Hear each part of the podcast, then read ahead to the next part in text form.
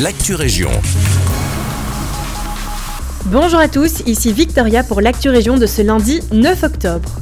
À peine ouvert, le tout nouveau Wasbar de Louvain-la-Neuve cartonne déjà. L'établissement est ouvert depuis un peu plus de deux semaines, mais fait déjà de meilleurs chiffres que ceux des autres grandes villes flamandes ou même à Bruxelles.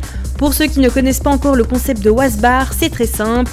Des machines à laver, des séchoirs et des produits pour lancer sa lessive sont à votre disposition. L'occasion de faire passer son temps autour d'un menu.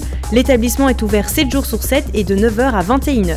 Un rassemblement d'oldtimers proposé par le garage JP55 Classic Car sera lieu ce dimanche 15 octobre à Nivelles. De belles mécaniques anciennes et modernes seront rassemblées de 10h à 14h à rue de l'Industrie numéro 7. Au programme apéroto, food truck et animation, l'entrée est totalement gratuite.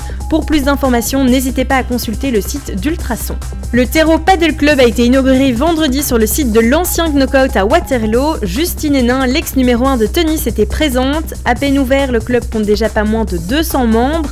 Les 9 terrains seront privatisés pour des activités de séminaires, des team building et des anniversaires. Ce sport, qui est connu en Belgique depuis 2015 seulement, devient de plus en plus populaire.